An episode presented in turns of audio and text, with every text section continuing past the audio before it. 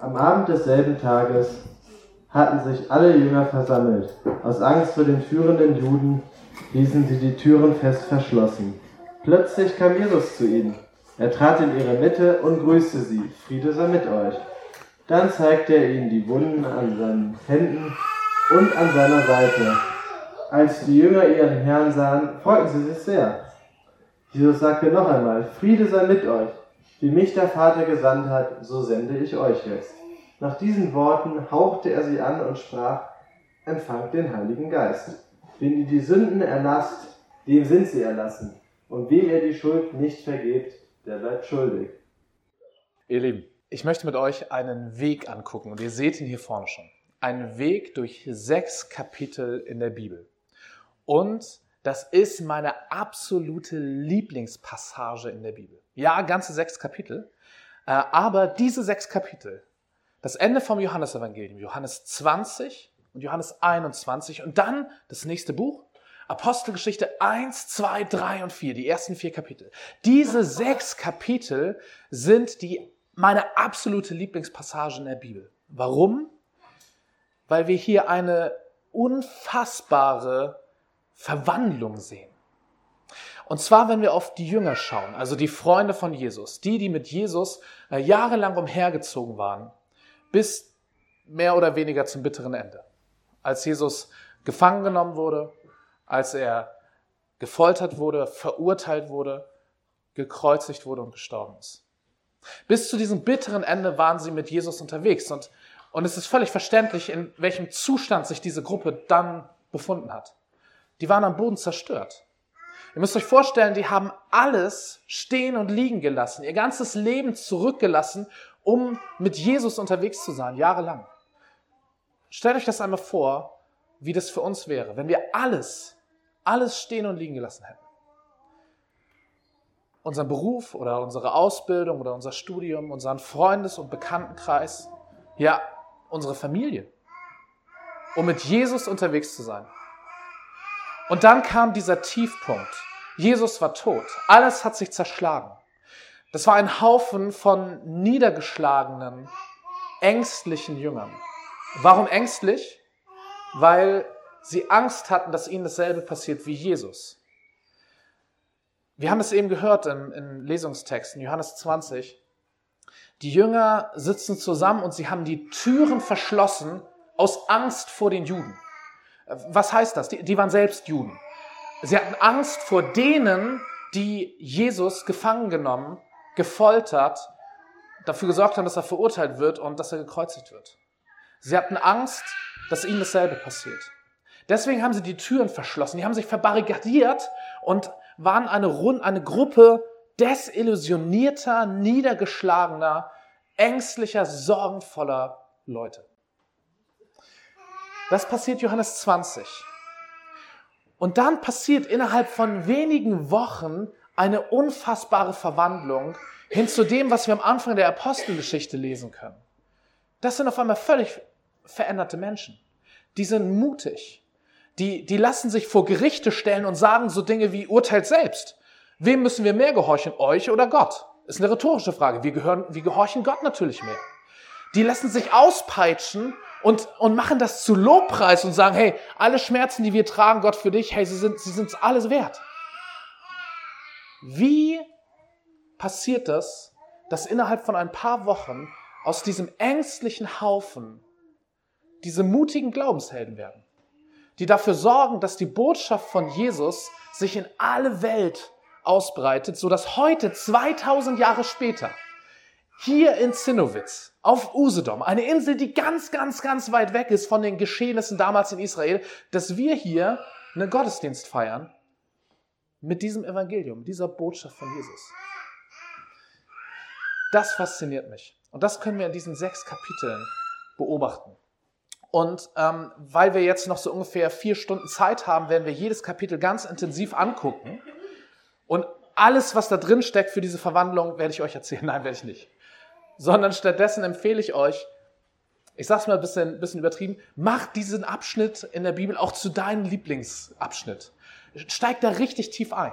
Für Wochen, vielleicht für Monate. Guck dir das an.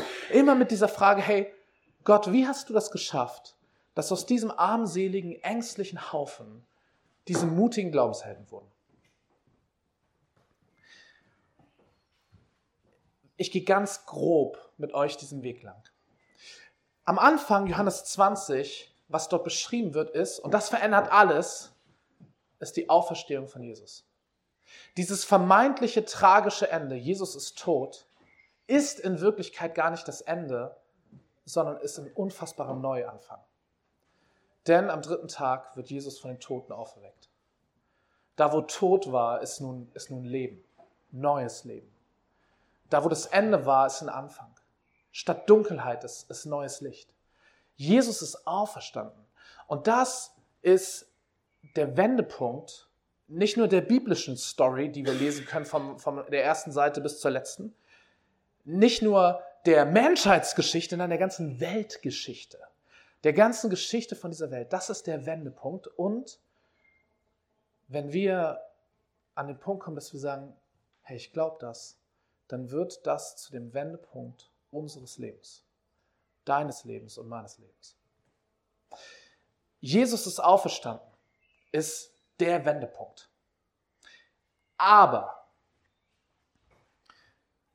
in Johannes 20, wo Jesus auferstanden ist und seinen Jüngern begegnet, sind sie ein ängstlicher Haufen und wir lesen danach, sind sie immer noch irgendwie ein ängstlicher Haufen. Was lesen wir da? Ich fasse das kurz zusammen. Die Jünger also eingesperrt, verbarrikadiert aus Angst und auf einmal steht Jesus, der Auferstandene, mitten unter ihnen und er sagt, Friede sei mit euch. Ich glaube, die Jünger haben große Augen gemacht, haben sich vielleicht gefragt, hey, träume ich das? Ist sich vielleicht gegenseitig gezwickt oder so, wenn man das damals gemacht hat? Ähm, und Jesus zeigt ihnen die Wundmale ne, vom, vom Kreuz, in den, in den Händen, in den Füßen, in der Seite. Er zeigt ihnen, hey, ich bin es wirklich. Ich bin Jesus, mit dem ihr jahrelang unterwegs wart, der am Kreuz gestorben ist und jetzt ein neues Leben hat. Und er zeigt ihnen das und dann gibt er ihnen einen Auftrag. Er sagt, wie mich der Vater gesandt hat, so sende ich euch. Er sagt, hey komm, geht, geht in die Welt mit Gottes Liebe, so wie ihr es bei mir gesehen habt. Ihr habt einen Auftrag, ihr habt eine Botschaft. Und dann lesen wir im nächsten Satz, also er gibt ihnen diesen Auftrag, wie mich der Vater gesandt hat, so sende ich euch. Und im nächsten Satz lesen wir, wie er sie anhaucht, also anpustet und sagt, empfangt Heiligen Geist.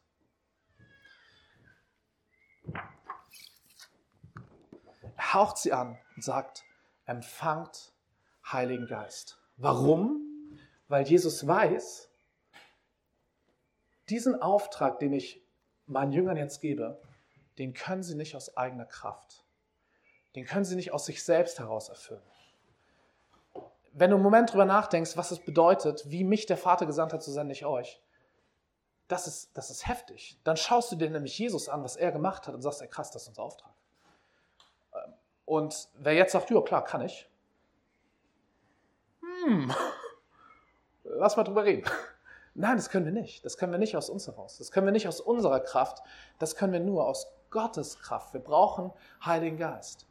Und wenn Jesus seine Jünger anhaucht und sagt, empfangt Heiligen Geist, dann ist das auch keine Ankündigung für etwas, was irgendwann passieren wird, sondern es passiert. Warum? Der Heilige Geist wird in der Bibel, äh, im Hebräischen heißt er Ruach, im, im Griechischen Pneuma, und das bedeutet Hauch, Atem, Wind.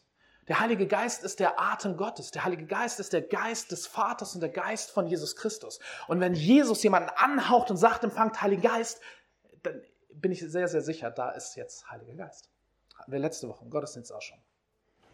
Also, die Jünger werden hier erfüllt von dem Heiligen Geist. Sie empfangen Heiligen Geist. Sie haben den Auferstandenen gesehen. Sie sind Zeugen geworden von dem Wendepunkt der Weltgeschichte. Und sie haben Heiligen Geist empfangen, aber es reicht noch nicht. Es braucht noch mehr. Denn was lesen wir? Steffen hat es eben gesagt. Dann lesen wir von Thomas, einem der Jünger. Thomas war nicht dabei. Dumm gelaufen für Thomas. Eine eigene Predigt, eigene Story, ganz spannend. Aber ein Detail in diesen Versen danach ist super wichtig. Acht Tage später, Thomas ist jetzt bei seinen Leuten wieder dabei, aber er hatte den Auferstand nicht gesehen und sagt, hey, glaube ich nicht. Acht Tage später erscheint Jesus wieder. So, und ist so ein Special Moment zwischen Thomas und Jesus. Anderes Thema, aber wir lesen dort, die Jünger waren wieder eingeschlossen. Warum? Naja, die werden immer noch Angst gehabt haben. Die haben Jesus, den Auferstandenen, gesehen. Sie haben einen Auftrag bekommen. Jesus hat den Heiligen Geist gegeben. Und acht Tage später sind sie immer noch hinter verschlossenen Türen. Sie sind immer noch eingeschlossen. Es braucht einen Weg der Veränderung. Und den lesen wir in diesen Kapiteln. Wie geht es weiter? In Johannes 21 ist auch eine eigene Predigt wert. Äh, lesen wir, wie Jesus nochmal seinen Jüngern erscheint. Und er hat wieder so einen Special Moment, diesmal mit Petrus und mit Johannes. Ähm, könnt ihr nachlesen, da geht es, glaube ich, sehr so um, um eine Charakterbildung. Ähm, eigenes Thema. Wir schauen ein bisschen auf den Heiligen Geist. Wir sind in der Gottesdienstreihe zum Heiligen Geist. Ne? Johannes 20 lesen wir, der Heilige Geist erfüllt die Jünger. Und dann Apostelgeschichte 1. Ich weiß, wir springen jetzt von einem Buch ins andere, aber zeitlich passt, passt es genau, weil wir in Apostelgeschichte 1 äh, lesen die Himmelfahrt. Ne? Also dieser Zeitraum, Jesus der Auferstandene begegnet seinen Jüngern, geht hier zu Ende. Er fährt auf in den Himmel zum Vater und dort ist er, bis er eines Tages wiederkommen wird. Apostelgeschichte 1 sagt Jesus zu seinen Jüngern, hey, wartet hier in Jerusalem, bis der Heilige Geist mit Macht, mit Kraft auf euch fallen wird. Kraft aus der Höhe. Das ist die Verheißung des Vaters, nennt er das. Wartet hier, bis der Heilige Geist euch erfüllt und dann werdet ihr meine Zeugen sein in Jerusalem und Judäa und, und Samarien und in alle Welt. Er sagt hier zu den Jüngern, die er schon angehaucht hat mit Heiligen Geist, die er schon beauftragt hat, sagt er, wartet noch, bis Kraft, bis der Heilige Geist in Kraft kommt. Und dann werdet ihr, er sagt nicht, dann sollt ihr, er sagt, dann werdet ihr dann werdet ihr meine Zeugen sein. Und genau das lesen wir im nächsten Kapitel in Apostelgeschichte 2, dass genau das passiert. Das ist Pfingsten. Haben wir vor wenigen Wochen uns genau angeguckt, diese Bibelstelle. Der Heilige Geist kommt und ich fasse es mal kurz zusammen. Ja, der kommt in Kraft. Das ist spektakulär. Das ist ein bisschen spektakulärer als mal, mal anpusten und denken, oh, fühlt sich vielleicht gut an, weiß nicht, wie sich das gefühlt, angefühlt hat. Das hier ist spektakulär. Der Heilige Geist fällt in Kraft auf die Jünger. Und sie wurden erfüllt von Heiligen Geist. Der Heilige Geist, der schon in ihnen ist. Und auch das habe ich letzte Woche äh, angetippt. Ähm, bei uns ist es übrigens ganz ähnlich. Der Heilige Geist ist kein Kippschalter, den du hast oder nicht hast, sondern wir sehen die Jünger haben Heiligen Geist und sie werden noch mehr erfüllt mit Heiligem Geist und Spoiler, irgendwann noch mehr. Und bei uns ist das genauso. Der Heilige Geist ist nicht eine einmalige Sache. Äh, in 1. 1. Äh, Korinther 12 schreibt Paulus, wenn wir Jesus unseren Herrn nennen, tun wir das, weil der Heilige Geist das in uns bewirkt. Wir können Jesus nicht unseren Herrn nennen ohne den Heiligen Geist. Also wenn du sagst, Herr Jesus ist mein Herr, wenn du Christ bist, dann hast du Heiligen Geist in dir und der ist auch nicht auf einmal weg. Aber trotzdem gibt es ein mehr Heiligen Geist. Gibt es die Möglichkeit, mehr erfüllt zu werden mit Heiligem Geist, so wie wir es bei den Jüngern sehen. Machen einmal den, den Weg zu Ende. Hier werden sie mit, mit Kraft erfüllt und dann kommt die Predigt, die Pfingstpredigt nennen wir sie, von Petrus.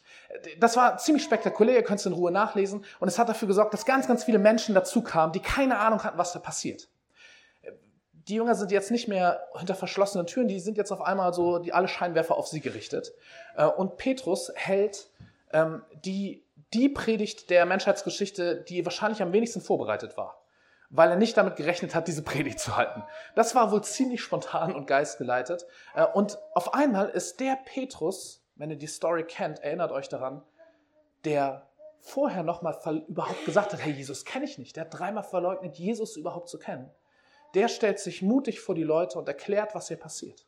Und, und verkündigt das Evangelium von Jesus. Das lesen wir in Apostelgeschichte 2. Und Apostelgeschichte 3 geht spektakulär weiter. Ähm, Petrus und Johannes machen so einen Spaziergang zum Tempel.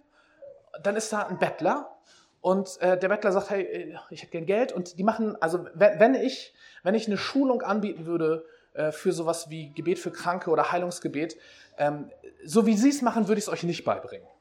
Die sagen nämlich, vielleicht kennt ihr die Story, da ist dieser Kranke, der möchte, äh, der möchte Geld, der Bettler, und er sagt, Also Silber und Gold haben wir nicht, aber was wir haben, können wir, können wir dir geben. Und dann reißen sie ihn hoch und sagen, in Jesu Namen sei gesund. Und in Jesu Namen ist er gesund. Also es funktioniert irgendwie. Und was passiert? Wieder dasselbe. Öffentlichkeit, Fokus, Scheinwerfer auf, auf die beiden Jungs. Äh, und äh, Petrus muss mal wieder predigen und erklären, was hier gerade passiert ist. Und die werden festgenommen. Kommen ins Gefängnis. Die kommen vor das höchste religiöse Gericht, was es damals gab. Und da sagen sie dann diesen mutigen Satz, hey, urteilt selbst, müssen wir euch mehr gehorchen oder Gott? Wir können nicht anders. Ihr könnt machen, was ihr wollt mit uns.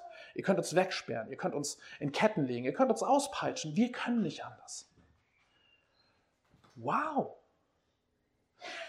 Und dann, wir sind gerade schon in Apostelgeschichte 4, merken sie, hey, da wo unsere Mission beginnt, da kommt auch Widerstand.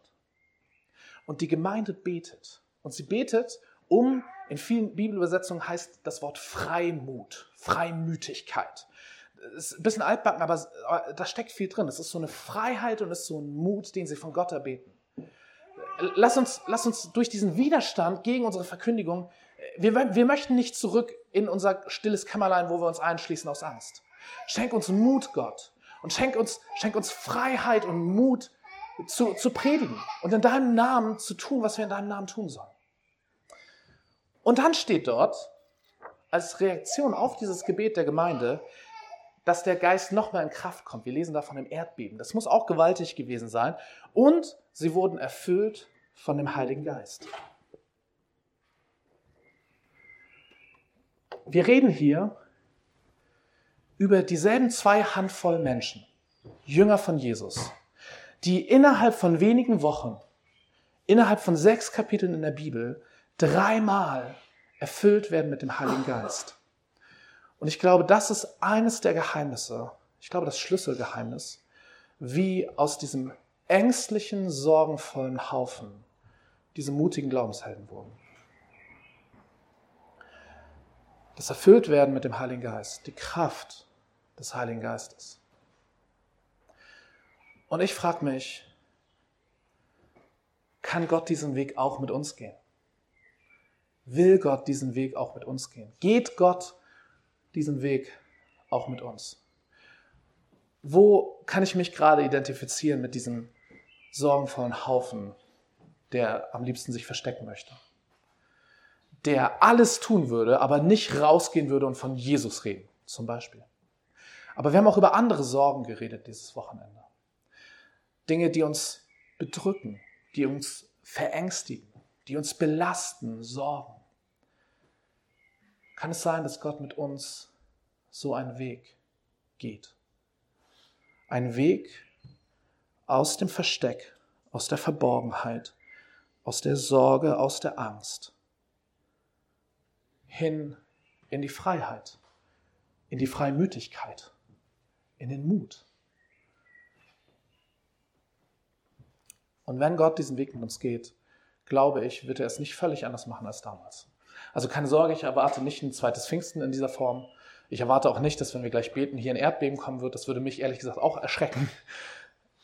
Aber ich, ich erwarte, dass Gott uns auf Wege führt, wo wir wieder und wieder erfüllt werden mit der Kraft des Heiligen Geistes. Und wo wir wieder und wieder die die Gaben des Geistes und die Wirkweisen, die Wirkungen des Geistes erleben werden, weil wir sie brauchen. Oder die Frucht des Geistes, so steht es in Galater 5, könnt ihr nachlesen. Ich brauche das. Ich brauche das, weil ich merke, es zieht mich immer wieder hier rüber. Es zieht mich immer wieder in die Kammer der Sorge und in die Kammer der Angst und in die Kammer der, der Zurückgezogenheit. Ich brauche es immer wieder, dass Gott diesen Weg mit mir geht und dass Gottes Geist mich erfüllt. Und er mir das gibt, was ich nicht in mir selbst finde. Er mir die Kraft gibt, die nicht meine Kraft ist. Das, wozu wir beauftragt sind, ist keine Mission in eigener Kraft. Es ist eine Mission in der Kraft des Geistes. Und wir sind beauftragt, auch da knüpfe ich an letzte Woche an, nicht nur als Gemeinde Dinge zu tun, Du bist nicht einfach beauftragt, bei Greifbar dich ehrenamtlich einzubringen. Du bist herzlich willkommen. Mach das gerne. Wir, wir brauchen dich auch. Aber das ist nicht alles. Du stehst in so vielen verschiedenen Kontexten, Beziehungen. Du stehst in deiner Familie, wenn du noch eine hast. Du stehst in deinem Arbeitsplatz, wenn du gerade Arbeit hast oder Studium oder, oder Ausbildung oder wo immer du auch, auch tagsüber unterwegs bist. Du stehst in den Kontexten, wo du Zeit mit Freunden und Bekannten verbringst. Und ich knüpfe an letzte Woche an, wir sind beauftragt da, zu lieben und zu dienen. Das ist der Anfang unseres Auftrags da. Liebe und Dienst. Und das können wir, auch das habe ich letzte Woche gesagt, nicht aus eigener Kraft. Wir brauchen die Kraft des Heiligen Geistes. Wenn das für die Jünger damals gilt, gilt es auch für die Jünger und Jüngerinnen heute. Dann gilt es auch für dich und für mich. Ich glaube, Gott führt uns diesen Weg. Aus unserer Kammer der Zurückgezogenheit, der Angst, der Passivität, der Tatenlosigkeit hin in diese Freiheit. Es gibt eine Bibelstelle im ersten Johannesbrief. Da steht, in der Liebe ist keine Angst. Es ist ein Weg aus der Angst in die Liebe, in Liebe und Dienst, wo immer du bist, wem immer du begegnest. Mal fällt es uns leichter, mal schwerer, aber der Schlüssel ist nicht aus eigener Kraft, sondern aus der Kraft des Heiligen Geistes. Lass uns kurz beten. Und wenn du gerade spürst, so etwas wie Heiliger Geist, ich brauche, ich brauche deine Kraft, ich brauche deine Gaben, Wirkweisen, deine Frucht, ich brauche mehr von dir in meinem Leben, ähm, dann, dann öffne doch vielleicht gerade die Hände. Kannst gern sitzen bleiben. Öffne einfach die Hände so als Zeichen des, ich bin bereit zu empfangen, beschenkt zu werden. Denn nichts anderes ist es, Geschenk, Gabe Gottes. Jesus, wir lesen in der Bibel, wie du wie du zu deinen Jüngern gesagt hast, dass du sie nicht als Weisen zurücklassen wirst, dass wenn du gehst, du den Heiligen Geist senden wirst. Und wir wissen, dass der Heilige Geist ausgegossen ist, dass dein Geist ausgegossen ist und in uns lebt und in uns ist. Und wir bitten dich, dass du mehr von deinem Geist sendest. Vater, dass du deinen Geist immer wieder neu und immer mehr auf uns ausgehst. Heiliger Geist, wir laden dich ein in unsere Leben, in unsere Herzen. Wir, wir geben dir Raum, wir geben dir Erlaubnis zu tun, was du willst. Komm und tu, was du willst. Amen.